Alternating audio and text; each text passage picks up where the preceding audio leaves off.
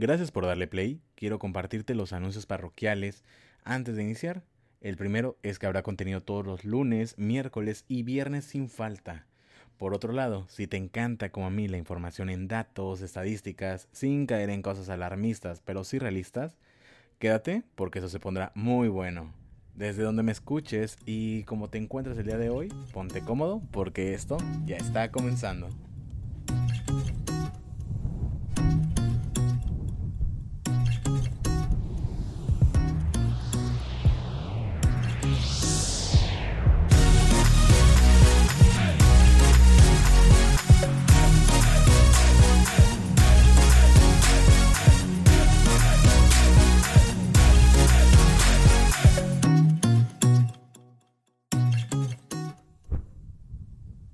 Bienvenida y bienvenido a este episodio número 3.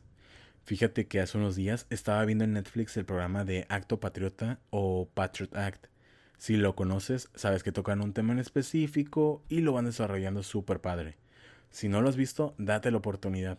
Y si no tienes Netflix, no sé por qué, escuche capítulo anterior porque ya te di las opciones para ello. Pero bueno, Regresando al tema, en el capítulo hablan de toda la crisis en cuanto a las rentas que se aproximan en Estados Unidos después del COVID. Así que decidí investigar qué onda con México, qué está pasando aquí, qué pasará y qué opciones tienes para esos momentos en los que estamos viviendo. El decreto de emergencia sanitaria fue publicado en marzo, pero no exenta el pago de los arrendamientos, lo que pone a muchos en el borde de incumplimiento de sus mensualidades porque cada vez hay menos solvencia económica. ¿Sabías que el 15% de los hogares en México es alquilado? Y eso se traduce en 4.792.456 hogares según la base de datos eh, de INEGI en 2015. Así que imagínate eso cinco años después. Y si multiplicamos eso por cuatro miembros que sea un promedio de cada hogar, no, no te voy a decir cuánto es, pero solamente es para que dimensiones el tamaño de la situación. Y la cantidad de dinero que se mueve al año en el país por el arrendamiento de vivienda es de casi 336 mil millones de pesos. Es tan grande que, por ejemplo, equivale a más del doble de la inversión del gobierno federal para la construcción del tren Maya, que es de 139 mil millones de pesos. Lo sé, está cabroncísimo. Sin embargo, el problema en México es que en comparación a Estados Unidos, una gran parte de las viviendas no hacen un contrato formal. Hasta el 2014, el INEGI calculó que solo el 41% de las viviendas alquiladas tenían un contrato de arrendamiento. Ello implica que más de la mitad de las viviendas que se rentaban no poseían un documento legal que protegiera ambas partes. Desconozco si esta tendencia ha aumentado o ha disminuido. Pero de acuerdo a la ONU, los hogares no deberían de utilizar más de la tercera parte de su ingreso mensual para el pago del alquiler, porque esto pone en riesgo la estabilidad económica de las familias, lo que a su vez aumenta el riesgo de las situaciones de carencia y, a su vez aumenta la desigualdad. Y lo sé, se escucha súper bonito y ojalá así fueran las cosas, pero sabemos que entre el debería y lo que es hay un abismo enorme desde hace muchísimos años. Y conocemos el término de vivir de tus rentas. Bueno, pues según cifras oficiales, entre el 15 y 20% de los ingresos de esas personas provienen del cobro de las mismas y en otros más es el único ingreso familiar. Así que tratemos todos de ser más solidarios porque esa situación está sacando lo mejor y lo peor de nosotros, ciudadanos, empresas, gobierno, de todos. De esas estadísticas que te acabo de dar, las familias que tuvieron mayor dependencia de ingreso de rentas se encuentran en Nuevo León, Sinaloa, Baja California Sur, Yucatán y Jalisco. En el extremo opuesto, o entre los estados donde las familias dependen menos del pago de sus rentas, viven en Tlaxcala, San Luis Potosí, Chiapas y Veracruz. Obviamente esa situación indican y todos los expertos eh, mencionan que las familias que planean comprar una casa en este año tendrán que ajustar su presupuesto para adquirir una vivienda a menor precio o de plano a abandonar su proyecto porque ahorita pues no es tan sencillo. Y lo sé, quisiera decir algo chistoso esta situación, algo alegre, pero son millones de personas las que están buscando los medios con tal de asegurar el techo para ellos y sus familias. Todo esto es para comprender la dimensión y el contexto de la nueva normalidad, pero no son los únicos que peligran.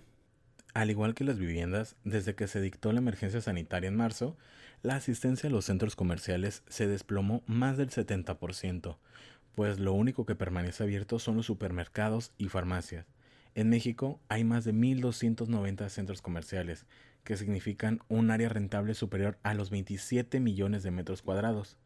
Y se estima que cerrarán entre 1.500 y 2.500 tiendas entre junio y julio, lo que representa casi un millón de metros cuadrados que quedarán vacantes, más los que se acumulen en los siguientes meses por los vencimientos de contratos de más tiendas que no están generando más que pérdidas. Y eso sin contar los empleos que brindaban a proveedores, logísticas, servicios y todo eso que ya sabes. Prácticamente todas las tiendas en los centros comerciales han dejado de operar y por ende dejaron de recibir ingresos desde hace ya varias semanas. A nivel general, cualquier cadena cuenta con una reserva de capital para permitirles sobrevivir por unas cuantas semanas sin ingresos. Y a pesar de que los restaurantes buscan subsistir con servicio a domicilio, solo el 15% de estos negocios lo implementaron. Sin embargo, sus ventas no sustentan los gastos que tienen, porque incluso más de 30.000 locatarios ya tuvieron que bajar las cortinas indefinidamente. Te voy a dar un ejemplo.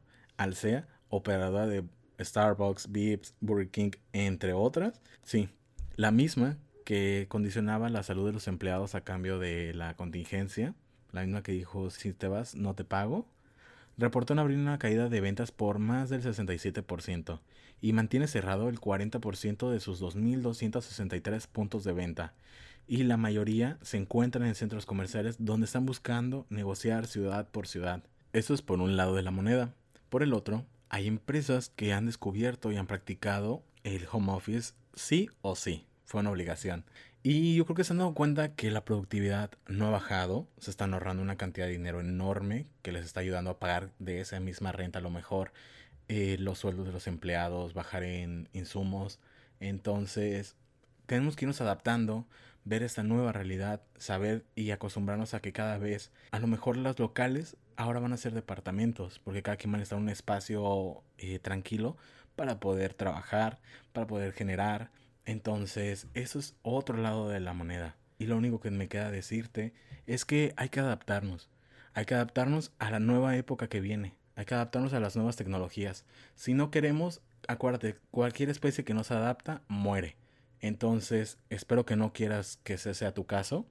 No de manera literal, obviamente, simplemente en que no te vas a aferrar a que las cosas van a regresar como antes porque no van a ser como antes.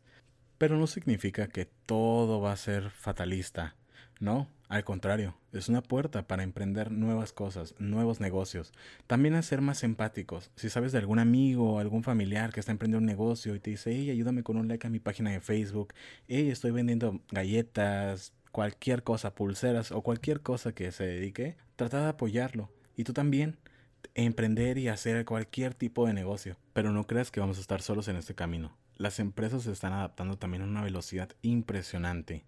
Estoy seguro que Cinépolis y Cinemex están muy arrepentidos de nunca haber tenido un autocinema, porque ahorita estamos seguros que a lo mejor van a ser uno de los hits de esta nueva realidad así como las herramientas que van a empezar a dar las plataformas para generar otras maneras los ingresos, viene el 5G. Entonces, mira, tranquilo, tranquila, vamos a estar bien, estamos saliendo adelante.